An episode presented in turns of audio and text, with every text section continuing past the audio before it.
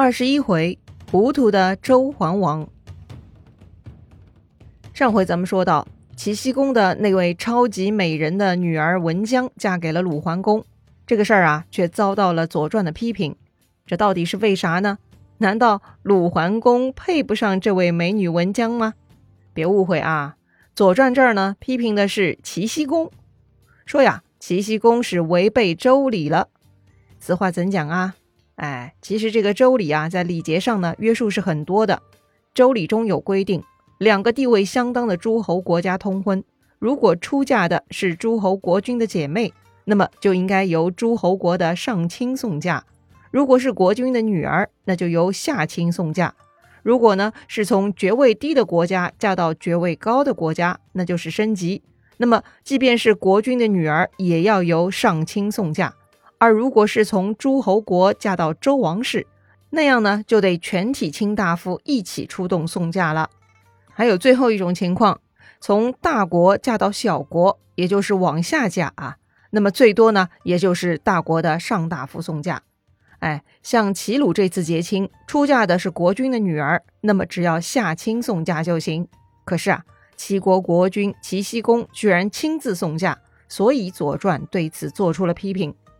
好吧，就算是齐僖公有违礼制，不过这个事儿真的很值得记录批评吗？春秋啊，原书很精辟，左传嘛也不赖的。左传呢也不会莫名废话，说些不相干的哈。之所以如此费口舌，其实呢是因为这位文姜啊非一般人也。他呀不仅让父亲宠爱破坏礼制，而且呢还领得另外两个男人发狂。这个文姜啊，在这段历史上呢是颇具影响力，哎，很有故事的。咱们后面啊慢慢讲哈。说回齐僖公，在他的晚年呢，一方面对抗北戎的侵犯，另一方面呢也参与郑国的国君之乱平定。哎，作为传统贵族，齐僖公嘛是自带光环的，他是不需要如何证明自己，也不需要跟周天子搞拉锯战，反正呢很自然就能在诸侯中德高望重。鲁桓公十四年，齐僖公去世了。之后呢，他的太子朱儿就继位了。他的那个朱呢，是诸侯的诸，儿子的儿哈。这一位啊，史称齐襄公。要说郑庄公的几个儿子很糟糕，那齐僖公的儿子们情况如何呢？哎，其实也没好太多。齐僖公之后啊，也是几个儿子轮流当国君，泱泱大齐国呀，也变得混乱了。不过，毕竟齐国根基深厚。乱了不久，又回到了正轨，还出了春秋第一位真正的霸主齐桓公。哎，这可不是盖的。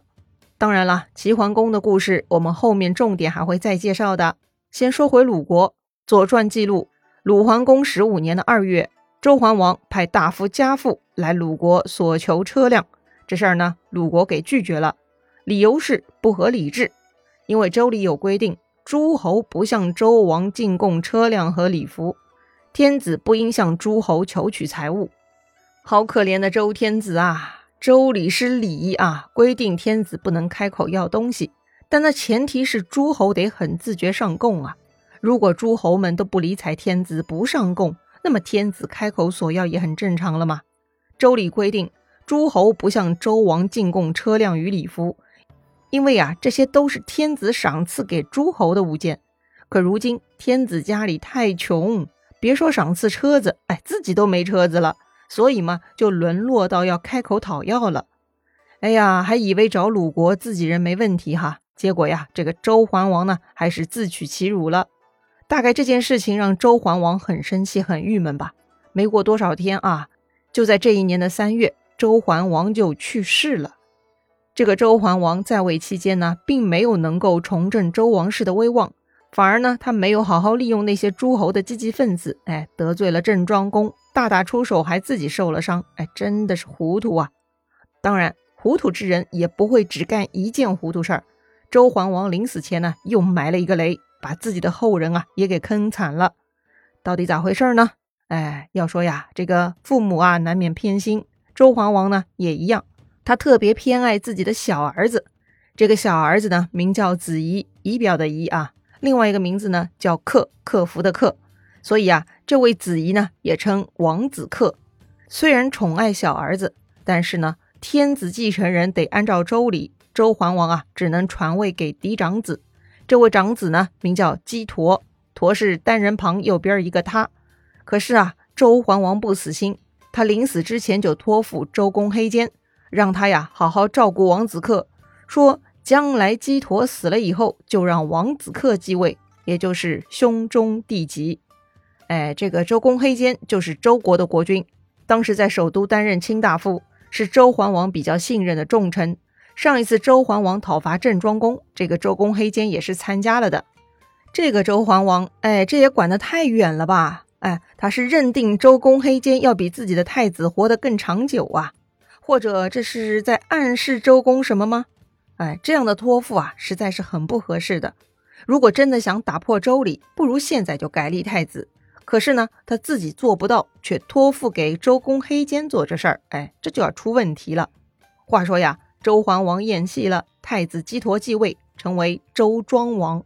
周庄王上任后呢，他观察百官，发现周公黑肩的工作态度明显不像从前对待自己父亲那么恭顺。周庄王就知道啊，里头有问题，所以呢，这对君臣的关系是很紧张的，心里呀早就剑拔弩张了。周公黑肩呢，他看这个形势发展越来越不妙，想着如果再这样下去。估计啊，等不到庄王去世，自己就要被了结了。于是呢，周公黑肩就准备提前动手了。反正桓王临死前有遗嘱的嘛，周公黑肩呢就想要提前实施遗嘱，他想杀掉周庄王，扶立王子克。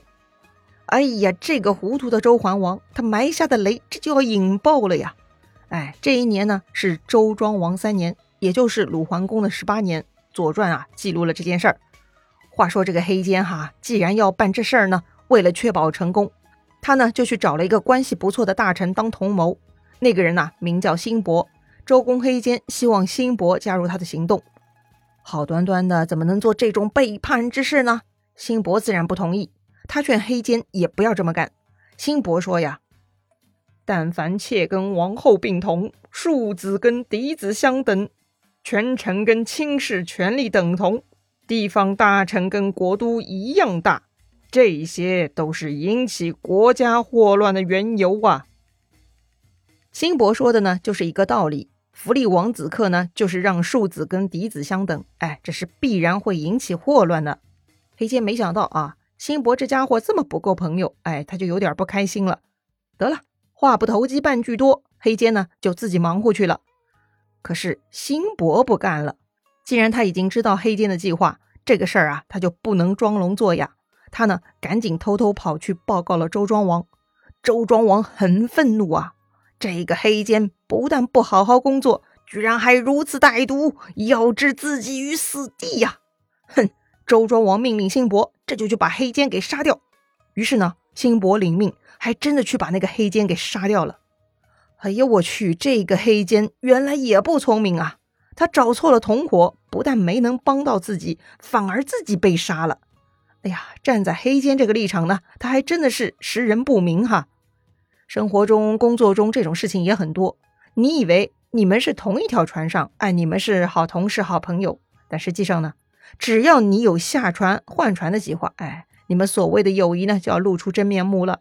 他不但不会跟你一起，也不会祝福你。他可能啊会趁你不注意先下手为强的呀。话说黑肩一死，他的主子王子克知道事情败露，吓得赶紧逃走了。他呢逃去了燕国。还别说，王子克呀算是比较警醒的。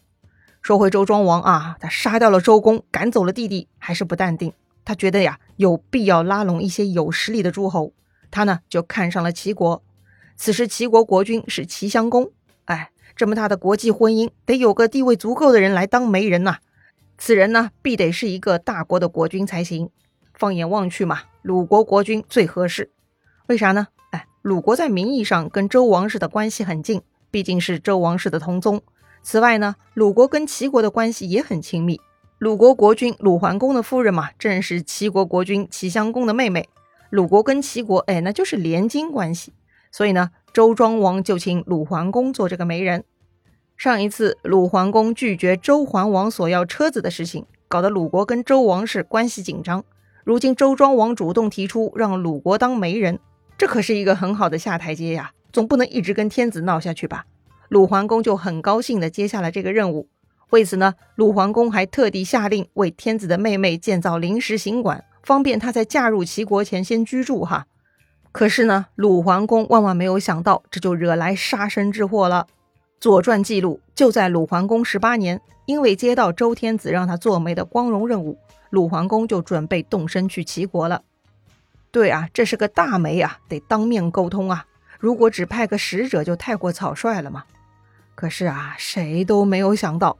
鲁桓公这一次居然就一去不复返了，之后啊，他再也没能回到鲁国国土。我的天哪，到底发生什么了？